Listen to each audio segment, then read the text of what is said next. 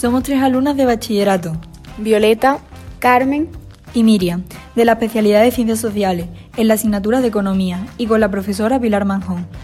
Hemos querido profundizar sobre el concepto de PIB o PIB. Que aprovecho para deciros que es la variable macroeconómica que mide la riqueza de un territorio durante un periodo. Y además, hemos analizado su evolución antes y después de la pandemia del COVID y la hemos comparado entre Andalucía y España.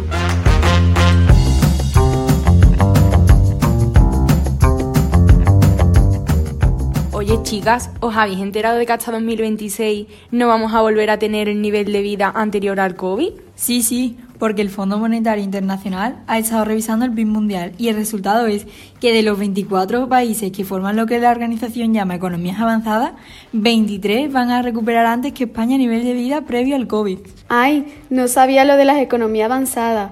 Aunque entonces España va a tardar más que otros países, ¿no? Sí, por ejemplo, Estados Unidos, Holanda o Eslovenia se recuperaron el, año pasado, la mayoría de los países este año. Francia se recuperará el año que viene y Canadá y España en 2025. Madre mía.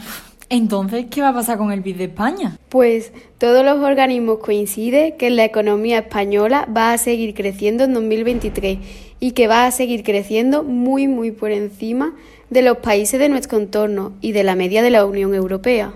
Menos mal. Pero entonces, ¿qué va a pasar con la economía andaluza?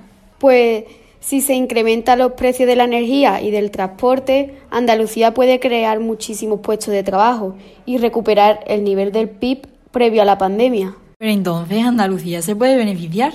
Sí, por el efecto positivo sobre el consumo de la vacunación contra el COVID, que benefició a las comunidades turísticas como Andalucía. Exacto, pero la guerra de Ucrania también ha influido, ¿no? Pues sí, porque debido a la guerra se han elevado los precios energéticos y por lo que hará que las familias tengan que ajustar más su consumo para poder hacer frente a pagos más importantes, como por ejemplo el de la hipoteca. Pero ¿y las familias entonces?